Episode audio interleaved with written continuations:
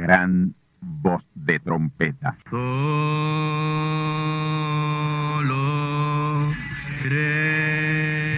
Saludos amigos y hermanos radioyentes. Están ustedes en sintonía con la audición radial Gran Voz de Trompeta, con el mensaje final de Dios al mundo, a la iglesia y a su pueblo escogido. Esta es la voz de Dios, proclamando el mensaje del Evangelio del Reino, o Evangelio eterno, a todos los que moran en la tierra, en el cumplimiento de Apocalipsis capítulo 14 y verso 6. Este es un mensaje de alerta y de apercibimiento ante los eventos proféticos del fin del mundo que ya han comenzado. No es que viene el fin del mundo, es que ya comenzó. Y en esta audición radial ustedes se mantendrán bien informados y apercibidos sobre cómo asegurar la salvación y la vida eterna, que es lo importante ante tales eventos. A continuación, ustedes escucharán no un mensaje doctrinal ni dogmático, sino la pura palabra de Dios, probada con las escrituras, la verdad como la verdad es, pues conoceréis la verdad y la verdad os libertará.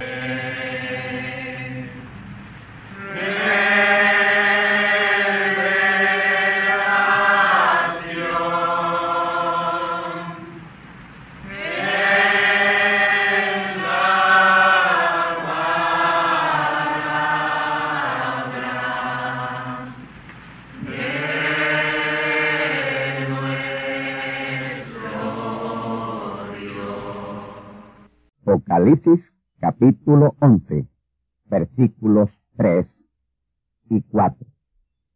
Y daré mis dos testigos y ellos profetizarán por mil doscientos y sesenta días vestidos de saco. Estas son las dos olivas y los dos candeleros que están delante del Dios de la tierra. Los dos testigos y la media semana final de la semana 70 de Daniel. Ese es, continuando con esta conferencia, mi tema. Esta fue la escritura que tomamos para el mensaje pasado, pero no llegamos a tomarla toda, sino en parte. Y hoy quiero entrar en la explicación de algunas escrituras controversiales respecto a estos dos testigos en Apocalipsis capítulo 11. Y daré mis dos testigos, y ellos profetizarán por mil doscientos y sesenta días vestidos de saco. Esos mil doscientos y sesenta días en que ellos predican o profetizan son los mil doscientos y sesenta días que quedaron sin ser cumplidos de la semana setenta a la muerte del Señor Jesús en la cruz del Calvario. El Señor Jesús ministró los primeros mil doscientos y sesenta días o tres años y medio, o la primera media semana de la semana setenta de Daniel. La semana setenta son siete años o dos mil quinientos veinte días. Jesús ministró en la primera media semana que fueron tres años y medio o mil doscientos y sesenta días y quedaron a su muerte en la cruz del Calvario sin ser cumplidos media semana o tres años y medio o mil doscientos y sesenta días.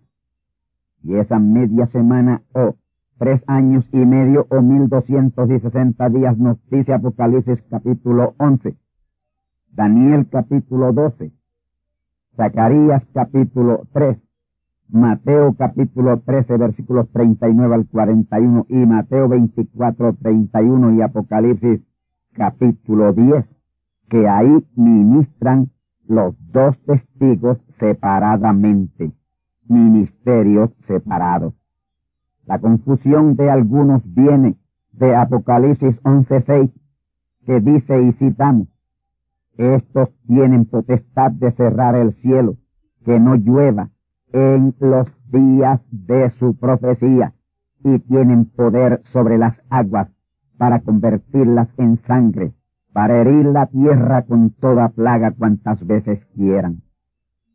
Eso lo hacen los dos testigos, pero ya en el período de la grande tribulación o los cuarenta y dos meses, o los mil doscientos y sesenta días de grande tribulación en el reino de la bestia, pero ya en sus cuerpos glorificados. Ahí ministran los dos juntos, pero ya en sus cuerpos glorificados. Pero el líder de ellos lo es el segundo de los dos testigos, el último en ministrar. La grande voz del templo del cielo del trono es el segundo testigo. El templo es el pueblo de Dios, ya en sus cuerpos glorificados. Ese es el templo. Es el templo del cielo porque ya ahí se está en el cielo de Dios, que es la séptima dimensión, y es el trono porque es el líder en ese templo. El trono de Dios no es una silla en un supuesto palacio. El trono de Dios es siempre su ángel mensajero de turno, su ungido, su profeta de turno, trayendo el mensaje de turno de parte de Dios. En el tiempo de Moisés guiando al pueblo, él fue el trono de Dios. Elías, Eliseo, Daniel, José, Jesús, Pablo, Irenio, Martín, Colombo, Lutero, Wesley, Branham, esos fueron trono de Dios en sus respectivos tiempos. Pero en el tiempo de la gran tribulación el trono de Dios será ese último profeta mensajero que consuma el gran plan y propósito de Dios y sigue siendo el trono de Dios aún en el milenio hasta que ese último hijo entregue todo al Padre.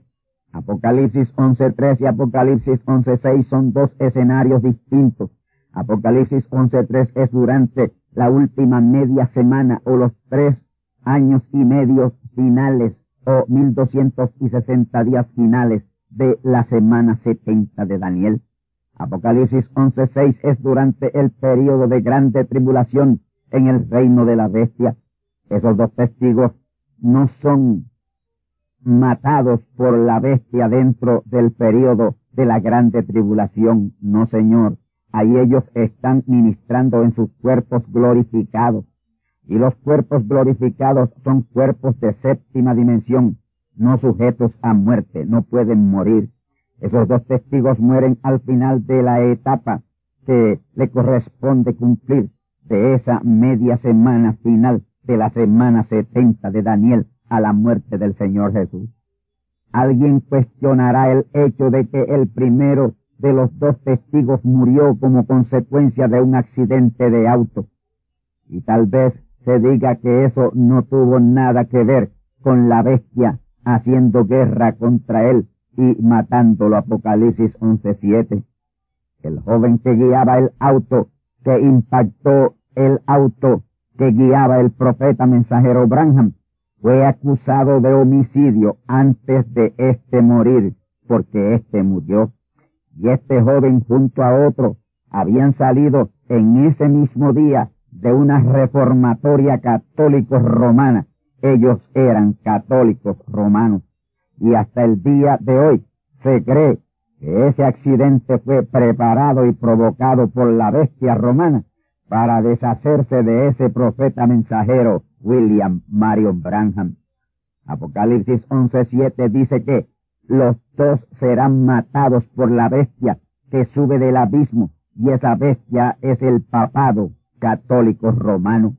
Yo entiendo y creo que fue la Iglesia Católica Romana la que preparó la muerte del profeta para que apareciera como un mero accidente automovilístico. Pero Apocalipsis 11.7 dice bien claramente que la bestia que sube del abismo hace guerra contra ellos y los vence y los mata. Yo creo lo que dice la palabra profética al respecto. No me interesa lo que puedan sugerir los sentidos sobre ese particular. Yo creo que la bestia que subió del abismo es responsable de la muerte del primer testigo y lo será también de la muerte del segundo testigo. Vamos a una explicación de los versos 8 al 12 que aparentan ofrecer evidencia de que los dos ministran juntos y son muertos juntos, pero no es así. No olvidemos que este libro de Apocalipsis tiene que poner todo su contenido profético de tal manera que sólo lo puedan desentrañar esos dos mensajeros preordenados de Dios para hacerlo en su correcto tiempo. Al intelecto humano le hace aparecer una cosa, pero a la mente de Cristo le permite percibir la verdadera revelación que está ahí en ese gran libro. En Apocalipsis no importa cuán educado sea el intelecto, mientras más lo es, menos puede entender de este mensaje eterno de Dios de Apocalipsis. Yo he percibido perfectamente la revelación que hay en este capítulo 11 de Apocalipsis por gracia de Dios. Y por lo tanto no estoy tratando de adivinar o pegarla. Yo tengo la revelación de parte de Dios para su correcta interpretación. Apocalipsis capítulo 11 versículos 7 y 8 dice, y cuando ellos hubieren acabado su testimonio, la bestia que sube del abismo hará guerra contra ellos y los vencerá y los matará. Y sus cuerpos serán echados en las plazas de la grande ciudad que espiritualmente es llamada Sodoma y Egipto, donde también nuestro Señor fue crucificado. Noten en primer lugar que estos dos testigos, dice el verso 7, que serán matados cuando hayan terminado su testimonio, es decir, acabado su ministerio. En otras palabras, cuando cada uno de ellos en sus respectivos tiempos o etapas hayan terminado de ministrar. El primer testigo, Branham, ya para el día 18 de diciembre de 1965, había terminado su parte de ministerio asignada y fue muerto y su cuerpo fue enterrado en la ciudad de Jeffersonville, Indiana, Estados Unidos de América. Y no fue matado en una de las plazas de Jerusalén, ni su cuerpo fue dejado allí por tres días y medio, como dice el verso nueve. En primer lugar, el primer testigo ya murió de un accidente automovilístico en Amarillo, Texas, Estados Unidos de América, el día 18 de diciembre de 1965. Así que ya no puede ser muerto más que un solo testigo, que es lo que queda, y ese sí será asesinado por la bestia en una plaza de Jerusalén. Pero en ese día de su asesinato algunos de los 144 mil que ya han creído estarán con él dentro de la ciudad de Jerusalén y morirán con él algunos de ellos en el atentado. Él estará enseñándoles y muchos estarán escuchándole cuando súbitamente los matones de la bestia abrirán fuego contra él y la multitud que le acompaña y le escucha. Él será asesinado y con él muchos otros de los ciento cuarenta y cuatro mil, los cuales son dejados con él allí en las plazas tendidos. Y como la masacre se extendió a toda la ciudad en diversas plazas cayeron muertos de los 144 mil. Y la bestia que en ese tiempo es la autoridad suprema da órdenes de que dejen esos cuerpos tendidos en las plazas a donde cayeron para mostrarlos al mundo entero por televisión y así dar un escarmiento. Da la impresión de que los dos testigos cayeron abatidos por órdenes de la bestia en el mismo tiempo, pero no es así. Es uno solo, el segundo. El primero murió en un accidente en Amarillo, Texas, el día 18 de diciembre de 1975. Cuando la profecía habla de sus cuerpos en Apocalipsis 11.8 y 11.9, se refiere a los cuerpos de todos los que fueron masacrados en las plazas de Jerusalén y no a los cuerpos de los dos profetas en específico. El cuerpo del primero de los dos testigos, Branham, ya está en y esqueleto en su tumba en Jeffersonville, Indiana, Estados Unidos de América. Así que de los dos testigos solo habrá un cuerpo y varios cuerpos de los 144 mil que caerán en la masacre. Eso es lo que Dios van en la visión apocalíptica. Ahora Apocalipsis 11:11 dice, y después de tres días y medio El Espíritu de vida enviado de Dios entró en ellos y se alzaron sobre sus pies y vino gran temor sobre los que los vieron. Aquí sí son los dos cuerpos de los dos testigos. Ellos descienden de la sexta dimensión en cuerpos teofánicos y reciben sus cuerpos glorificados ya en la tierra en ese momento. El segundo testigo que fue asesinado en una plaza de Jerusalén, su cuerpo lo dejan ahí sin enterrar y él pasa ese tiempo de tres días y medio en la sexta dimensión en su cuerpo teofánico. Pero a los tres días y medio él desciende de la sexta dimensión en su cuerpo teofánico junto al primer testigo que ya estaba allí desde el 25 de diciembre de 1965, día en que murió. Esos dos testigos encabezan la multitud de creyentes en cuerpos teofánicos que descienden de la sexta dimensión a la tierra. El segundo testigo cuyo cuerpo está aún ahí en la plaza, él no toma ese cuerpo, ese es absorbido en gases o a gases en fracción de segundo. Y en ese instante, en fracción de segundo, les son dados sus cuerpos glorificados y aparecen ahí como si resucitaran en ese momento en esa plaza de Jerusalén en donde estuvo el cuerpo del segundo testigo tirado muerto. Entiendan que no es el cuerpo que está ya en estado de descomposición el que es glorificado y se levanta. Dios no glorifica cuerpos viejos que se contaminaron y corrompieron porque carne y sangre no heredan el reino de Dios.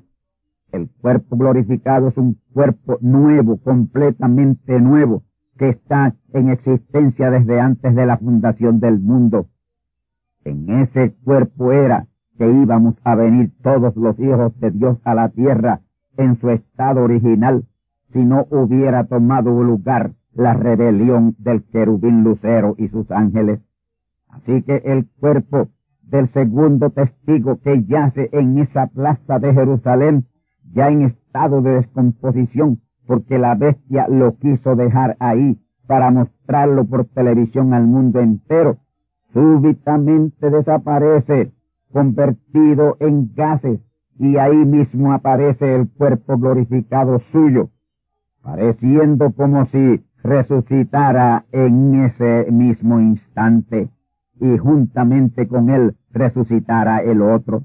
Sin embargo, no es así, aunque a los que lo vieron, incluyendo a Juan, les pareciera como una resurrección de los dos cuerpos de los dos testigos en ese instante.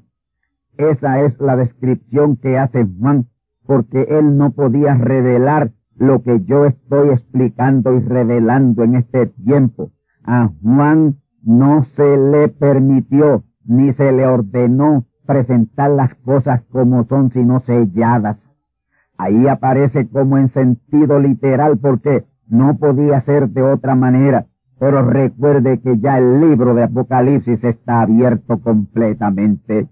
Ahora, una vez esos dos testigos reciben sus cuerpos glorificados, quedan visibles al ojo humano pero no así los otros millones que descendieron con ellos. Esos aparecen en la forma de una nube. Apocalipsis 11.2, escuchemos. Y oyeron una grande voz del cielo que les decía, subid acá, y subieron al cielo en una nube. Ellos eran esa nube, y sus enemigos los vieron.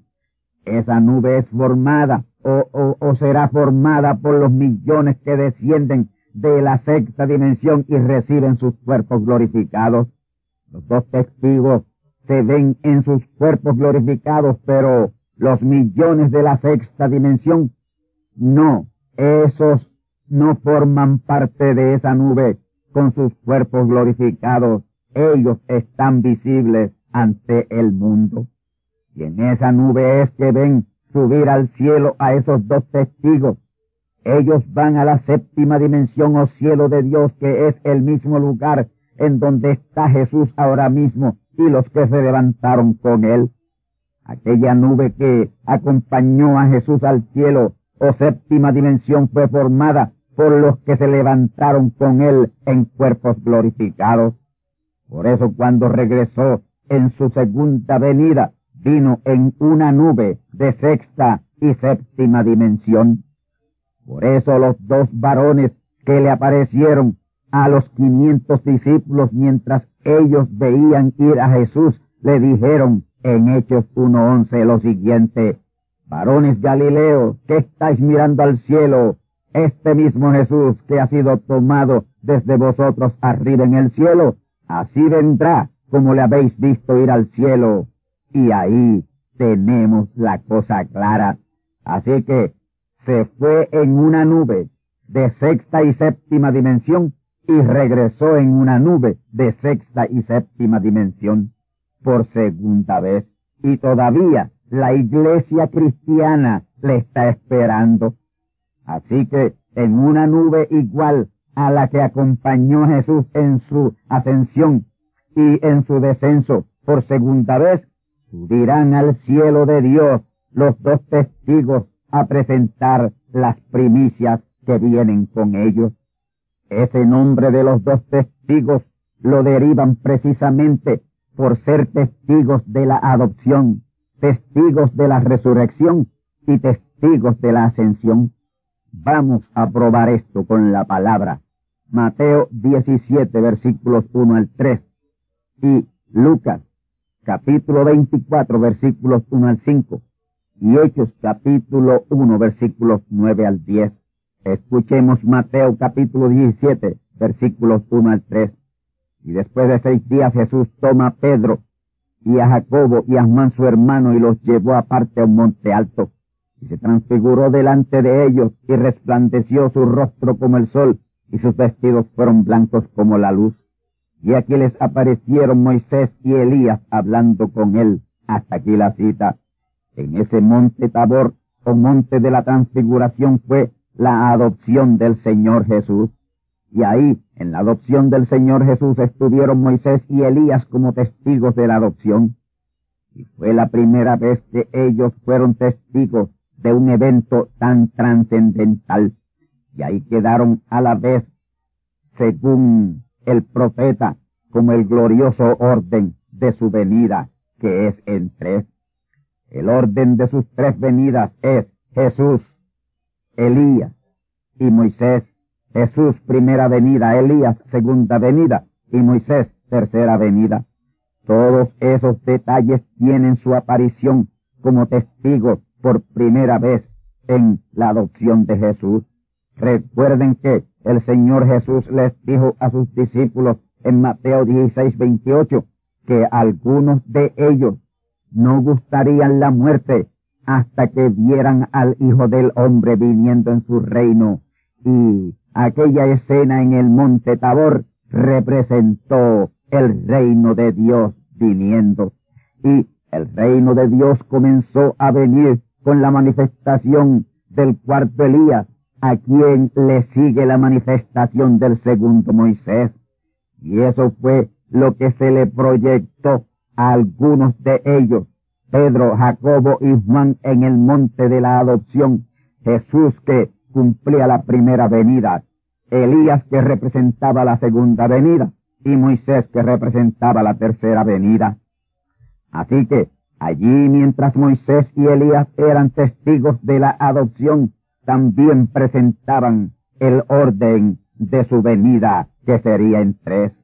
Vamos a la segunda escritura que presenta a Moisés y a Elías como testigos. Lucas capítulo 24 versículos 1 al 5. Escuchemos. Y el primer día de la semana, muy de mañana, vinieron al sepulcro trayendo ungüentos aromáticos que habían aparejado y algunas otras mujeres con ellas. Y hallaron la piedra del sepulcro revuelta. Y entrando no hallaron el cuerpo del Señor Jesús. Y aconteció que estando ellas espantadas de esto, He aquí se pararon junto a ellas dos varones con vestiduras resplandecientes. Como tuvieron ellas temor y bajasen el rostro a tierra, les dijeron, ¿por qué buscáis entre los muertos al que vive? El verso cuatro es el importante para nosotros, esos dos varones que se pararon junto a ellas, junto a estas mujeres en vestiduras blancas y resplandecientes, fueron Moisés y Elías. Ellos aquí fueron testigos de la resurrección del Señor Jesús ante aquellas mujeres. Prueba de que no eran simplemente ángeles, fue la predicación de ellos a las mujeres. Los ángeles no pueden predicar el Evangelio. Eso es cosa de hombres redimidos.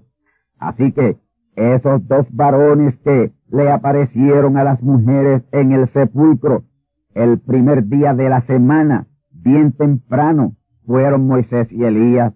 Moisés y Elías fueron testigos de la resurrección. Ellos fueron esos dos varones con vestiduras resplandecientes en Lucas 24.4. Vamos a la tercera escritura que los señala como testigo. Hechos capítulo 1 versículos 9 y 10. Escuchemos. Y habiendo Jesús dicho estas cosas, viéndolo ellos, fue alzado y una nube le recibió y le quitó de sus ojos. Y estando con los ojos puestos en el cielo entre tanto que él iba, y aquí dos varones se pusieron junto a ellos en vestidos blancos, y habiendo Jesús dicho estas cosas, viéndolo ellos, fue alzado y una nube le recibió y le quitó de sus ojos. Y estando con los ojos puestos en el cielo entre tanto que él iba, y aquí dos varones se pusieron junto a ellos en vestidos blancos.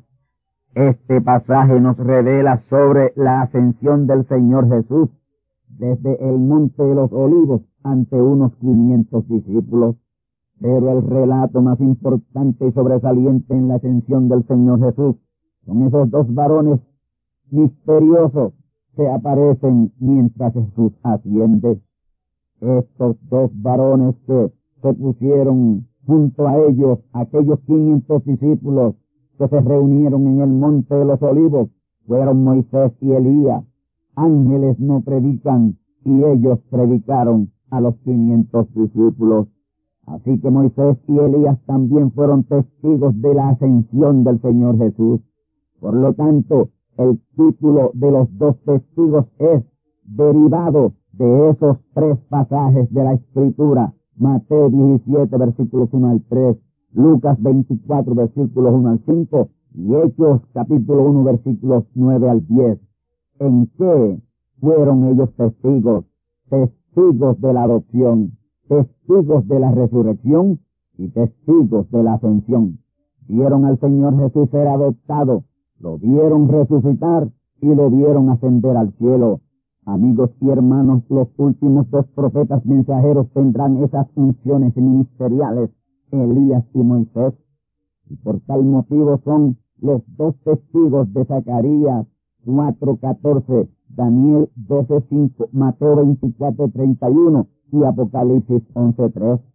En los días del ministerio del primer testigo, cumpliendo la segunda venida de Cristo, tuvieron tres fuertes líneas de interpretación de su mensaje, pero en ninguna de ellas hubo nadie que pudiera creer o entender que él fuera ese primer testigo y que él cumplía la segunda venida de Cristo ni aun al día presente lo pueden creer o entender, y cada día se apartan más y más de la verdad.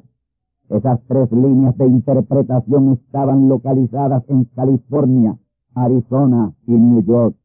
Fue por eso que ese primer testigo Branham dijo en el párrafo final del mensaje titulado Hoy se ha cumplido esta escritura lo siguiente.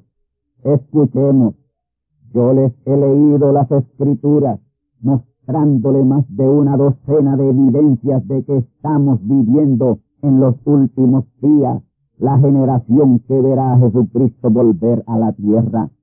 Y esta noche les digo de nuevo, hoy se ha cumplido esta escritura ante vuestros ojos. Ustedes en California, ustedes en Tucson, Arizona, ustedes en Nueva York y demás lugares a través de esta línea telefónica, hoy se ha cumplido esta escritura ante vuestros ojos. Ese primer testigo, el ángel mensajero Branham, claramente le dijo a los ministros de California, a los ministros de Arizona y a los ministros de New York, Coleman y Hunt, seguidores de su mensaje, y a todos los demás a través de la nación, los cuales estaban conectados por vía telefónica, que él estaba cumpliendo la segunda venida de Cristo. Escuche esas palabras del profeta una vez más. Yo les he leído las escrituras, mostrándoles más de una docena de evidencias de que estamos viviendo en los últimos días la generación que verá a Jesucristo volver a la tierra.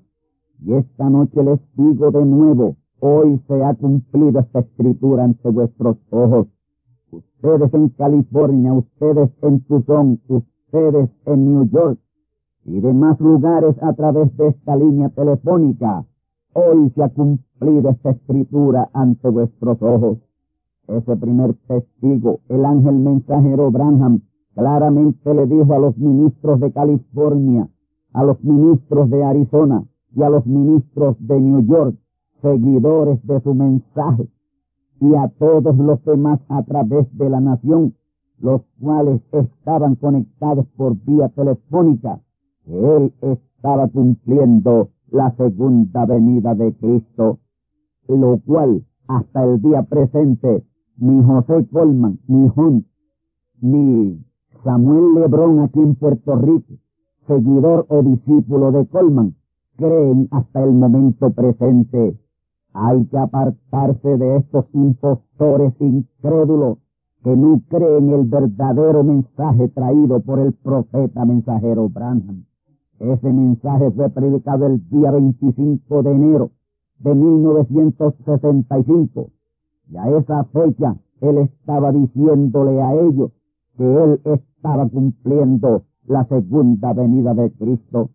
A la ley y al testimonio, si no hablaren conforme a esta palabra, no les ha amanecido, están en tinieblas, no creen exactamente y correctamente la palabra como la palabra de la hora es. Señores incrédulos que no pueden creer hasta el día presente en William Marion Branham se cumplió la segunda venida de Cristo. Él fue además el primero de esos dos testigos. William Marion Branham se identificó muy claramente cumpliendo la segunda venida de Cristo a toda la nación de Norteamérica, pero muy en especial a los seguidores de California, a los seguidores de Arizona y a los seguidores de New York esas tres líneas de pensamiento o líneas del mensaje, por ser falsos cristos, falsos ungidos, no pudieron creer la verdad de ese mensaje. Si no han podido creer que en ese primer testigo Branham, Cristo cumplió su segunda venida, mucho menos podrán creer y entender que en el segundo testigo, Cristo muy pronto estará cumpliendo su tercera venida. En esa media semana final de tres años y medio o mil doscientos y sesenta días de la semana setenta de Daniel, ellos cumplen la segunda y tercera venida de Cristo. Es por eso que Apocalipsis 11 versículos 3 y 4 dice, y daré mis dos testigos, y ellos profetizarán por mil doscientos y sesenta días vestidos de saco. Estas son las dos olivas y los dos candeleros que están delante del Dios de toda la tierra. Ahora, ¿por qué vestidos de sacos? Esos no son sacos literales. Lo que saco significa aquí es persecución, vejamen, marginación, vituperio, calumnia, persecución de los dos testigos. El más perseguido, vituperado, marginado, es el segundo. Eso lo prueba Apocalipsis 10, 8 al 10. Ahí está señalado su perseguido ministerio. Escuchemos. Y la voz que oí del cielo hablaba otra vez conmigo y decía, ve y toma el librito abierto de la mano del ángel que está sobre la mar y sobre la tierra. Y fui al ángel diciendo que me diese el librito. Y él me dijo, toma y trágalo, y él te hará amargar tu vientre, pero en tu boca será dulce como la miel. Y tomé el librito de la mano del ángel, y lo devoré, y era dulce en mi boca como la miel, y cuanto lo hube devorado, fue amargo en mi vientre. Hermanos míos, ese ahí es el ministerio del segundo testigo, siéndole muy fiel al mensaje del primer testigo. Recuerden que Josué fue ministro de Moisés y este segundo testigo será ministro del primer testigo Branham. Apocalipsis 10, 1 al 7 es el ministerio del primer testigo ministrando como Elías y como Jesucristo. Los versos 1 al 6 de Apocalipsis 10 es su ministerio cumpliendo la segunda venida de Cristo en la segunda etapa de la semana 70 de Daniel. Apocalipsis 10, 7 es su ministerio como el séptimo ángel de la séptima edad de la iglesia y como Elías precursando a Cristo. Apocalipsis 10, 8 al 10 es el ministerio del segundo testigo, cumpliendo la tercera venida de Cristo en la tercera etapa de la semana 70 de Daniel. Pero Apocalipsis 10, 11 es su ministerio como Elías y como Moisés, como un ministerio de restauración y de liberación como precursor de Cristo por tercera vez. Ahora, miremos a los versos nueve y diez para que nos demos cuenta de la terrible persecución, vituperio, vejamen, marginación a que es sometido ese testigo, ese testigo final, ese segundo testigo. Yo diría que ese testigo lo vestirán de saco prieto y no habrá otro en la historia del cristianismo y el evangelio más perseguido que él. Escuchemos. Y fui al ángel diciéndole que me diese el librito y él me dijo, toma y trágalo y él hará amargar tu vientre, pero en tu boca será dulce como la miel. Y tomé el librito de la mano del ángel y lo devoré y era dulce en mi boca como la miel y cuando lo hube devorado fue amargo en mi vientre. Hermanos y amigos, ese librito abierto es el libro de Apocalipsis, que a la vez es el eterno pacto que ese testigo tiene que cumplir. A él se le dice, tómalo y trágalo. No te detengas a saborearlo mucho en el paladar, que te amargará tanto que no lo tragarás. Trágatelo de una vez, le dice el primer testigo, para que pases la terrible amargura en tu vientre, pues ya ahí no lo rechazarás. No hay manera de que lo rechaces o te retractes. En la boca y en el paladar este mensaje es dulce. Oh, qué gloriosa revelación. Pero qué precio hay que pagar por ello y todavía podemos decir que está en la boca, en el paladar. No ha caído bien al vientre, que es donde será amargo, bien amargo, pero el momento está llegando. Todavía no hemos empezado bien a sentir la amargura de la persecución, pero viene de camino. Tan terrible será nuestra amargura de vientre y tan indignado estará Dios por ello, que el mundo que nos vitupera será sacudido violentamente. ¿Por qué creen ustedes que vendrá ese catastrófico terremoto de Apocalipsis 6 versículos 12 al 17 y Apocalipsis capítulo 18 versículos 21 al 23?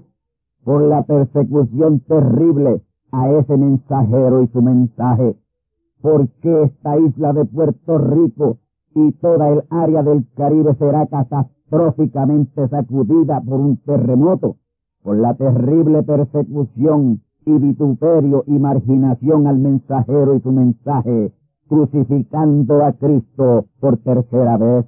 Será Dios protestando airadamente con terremotos, maremotos, volcanes y toda clase de desastre natural por el trato que le estarán tanto a ese mensajero y a su pueblo y a su mensaje. Esa es la vestimenta de saco de esos dos testigos, pero en especial al segundo de ellos, el profeta del Antiguo Testamento, que más cuidadosamente describe esa situación es Zacarías en el capítulo 3 y versículos 1 al 3. El profeta Zacarías dice que el diablo estará a su mano derecha para hacerle adversario. Y además ese mensajero testigo vestido de vestiduras viles, vestido de saco. ¿Cuántos de nosotros todavía estaremos del lado del mensaje del librito abierto cuando venga la plena amargura de vientre. Yo espero ser uno de ellos, pero entiéndase de una vez y para siempre que como esa es la gran encomienda de los dos testigos, así como el primero luchó y venció, el segundo luchará y vencerá y con él los escogidos que él juntará. Llegaremos a la gran consumación victorioso, todos los que devoremos y traguemos el librito abierto del mensaje de la hora, el mensaje del Evangelio eterno. Esa gran consumación toma lugar en el ministerio del segundo testigo, con quien Cristo cumple su tercera venida en esta tercera etapa de la semana setenta de Daniel. Ahora, el concepto generalizado hoy con relación a la segunda venida de Cristo entre los cristianos y aún la gran mayoría de los que dicen seguir el mensaje del profeta mensajero Branham, es que Cristo viene por segunda vez en Jesús de Nazaret, el que vino al mundo nacido de María. Ellos le esperan viniendo del espacio sideral o cielo y siendo anunciado por un ángel con alas tocando una trompeta literal y tras él apareciendo Jesús de Nazaret, el que fue crucificado. Ellos lo esperan así y creen que en ese momento será el rapto de los cristianos vivos y la resurrección de los cristianos muertos. Así que ellos esperan ver sepulcros abrirse, tumbas romperse y muertos saliendo de entre ellos. Esperan ver aviones caerse, trenes descarrilarse, autos descontrolados, corriendo solos, barcos a la deriva, oficinas vacías, templos vacíos y los titulares de los periódicos de todo el mundo desplegando en primeras planas la misteriosa desaparición de millones de cristianos. Eso es un disparate, eso es un terrible error. Mis hermanos, eso es ridículo, eso es falso de toda falsedad. No hay nada en la palabra de Dios que enseñe que el rapto del pueblo de Dios sea así. Hay un solo lugar en los cuatro evangelios en donde el Señor Jesús habló del rapto o arrebatamiento del pueblo de Dios. Y es San Juan, capítulo 14, versículos 2 y 3. Escuchemos. En la casa de mi Padre muchas moradas hay. De otra manera os lo hubiera dicho Voy pues a preparar lugar para vosotros. Y si me fuere y os aparejare lugar, vendré otra vez y os tomaré a mí mismo, os raptaré a mí mismo, os arrebataré a mí mismo, para que donde yo estoy vosotros también estéis. La casa del Padre es su iglesia, las moradas son los redimidos, el lugar que él fue a preparar fue un redimido y él se fue y aparejó ese lugar, está aparejado y ese lugar fue un redimido. Y en ese redimido Cristo regresó el día 28 de febrero de 1963 a las seis y diez del atardecer, hora del estado de Arizona, Estados Unidos, nueve y diez de la noche, hora de Puerto Rico. Ese lugar que Cristo escogió y preparó fue el redimido William Marion Branham y en él vino y con él nos tomó a Cristo la palabra. Ahí comenzó el rapto o recogimiento a él, a Cristo que es la palabra, que es Dios. Eso lo explica Pablo en Segunda Tesalonicenses capítulo 1, que dice y citamos, pero os rogamos, hermanos, cuanto a la venida de nuestro Señor Jesucristo y nuestro recogimiento a Él, nuestro rapto a Él, nuestro arrebatamiento a Él. Pablo aquí dice claramente que la venida de Jesucristo es el recogimiento del pueblo de Dios y ese recogimiento es el rapto. Y el rapto es ser tomados a la palabra, recogidos a la palabra por ese primer testigo y el segundo testigo que es quien simplifica la revelación del rapto. Por lo tanto, esa es la gran encomienda de los dos testigos. Los dos testigos tienen que ver con el ser tomados a Cristo, recogidos a Cristo o ser arrebatados de esas tumbas y sepulcros denominacionales y traídos a Cristo la palabra. Eso es lo que es el rapto. Y ahora hemos llegado al esperado momento de liberación por la palabra hablada. Di la palabra y mi mozo sanará. No soy digno de que entres debajo de mi pecado. Di la palabra Así decían al Señor los que venían a Él por liberación. Vete y como creísteis que será hecho, era la respuesta del Señor Jesús. Respuesta a usted en este momento que está necesitado de liberación es cree solamente y te será hecho, porque Cristo es el mismo antier y ayer y hoy. Medita y concentra tu mente en Cristo la palabra.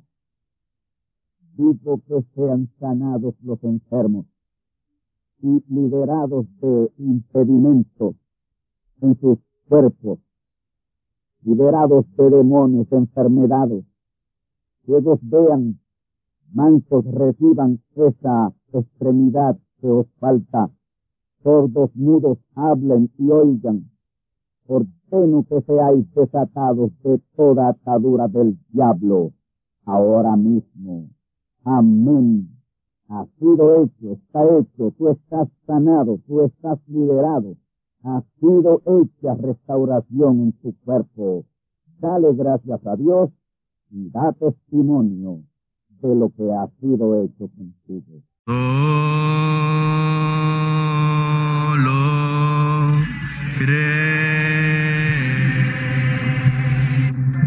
Y hermanos radioyentes, han escuchado ustedes la audición radial Gran Voz de Trompeta y nuestra dirección postal es Gran Voz de Trompeta, apartado 1630, Canóbanas, Puerto Rico, 00729. Una vez más, Gran Voz de Trompeta, apartado 1630 1630, Canóvanas, Puerto Rico 00729. Les invitamos muy cordialmente para que escuchen estas conferencias proféticas y sean apercibidos ante los eventos del fin del mundo que ya comenzó. Les deseamos pues ricas bendiciones en Cristo el Señor. Amén.